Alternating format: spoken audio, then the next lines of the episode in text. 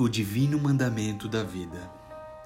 A exortação do Senhor, nos versículos 38 a 48 do capítulo 5 de Mateus, é que sejamos generosos em nosso comportamento com todas as pessoas.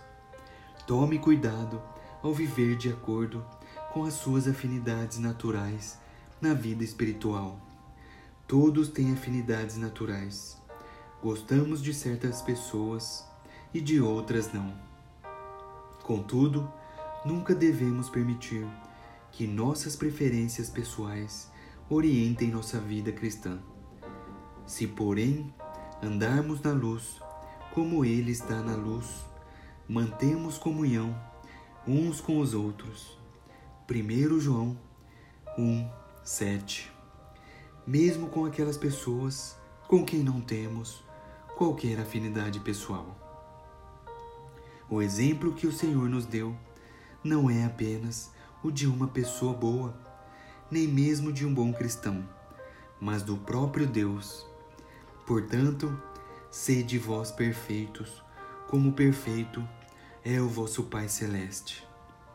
Em outras palavras, simplesmente demonstre aos outros o amor que Deus tem revelado a você e Deus lhe dará amplas oportunidades nesta vida para provar se você é perfeito como é vosso Pai Celeste ou não.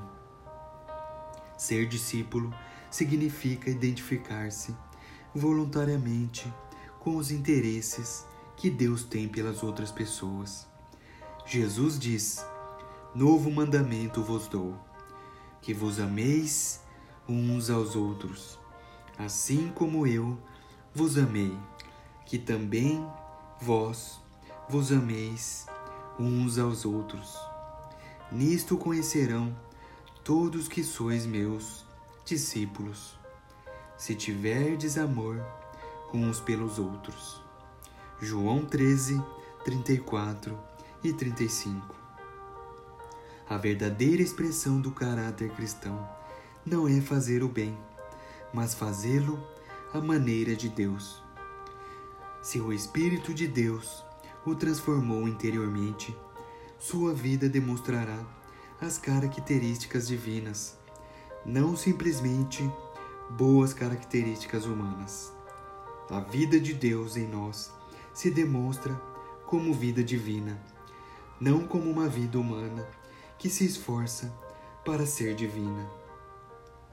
O segredo da vida do cristão é que o sobrenatural torna-se natural nele, como resultado da graça de Deus.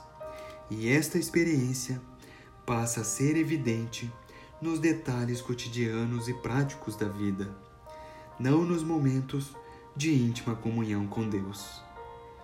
E quando entramos em contato com coisas que geram confusão e alvoroço, descobrimos para nossa surpresa, que temos o poder de manter-nos maravilhosamente equilibrados, ainda em meio disso tudo.